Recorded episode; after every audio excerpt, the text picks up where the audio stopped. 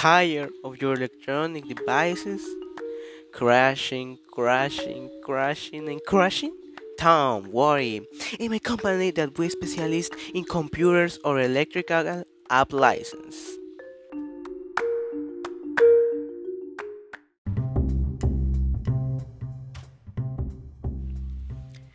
We are the most suitable to solve your problem and very expensive because in other companies they steal your money to do such small thing.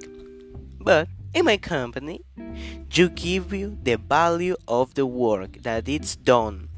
And if you don't like it, we give you a new one or give you the money back. You decide.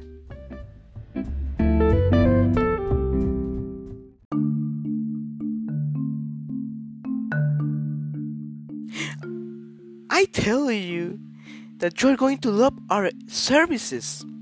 Every week we give tips or electronic classes so that you can find out what to do and what not to do in case of uh, $10 per person.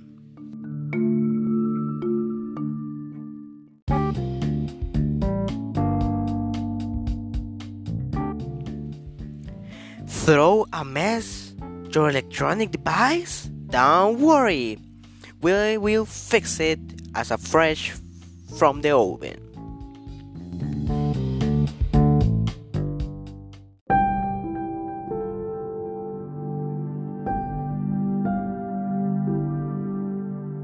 Don't use electronic devices for a long time that can damage your eyesight.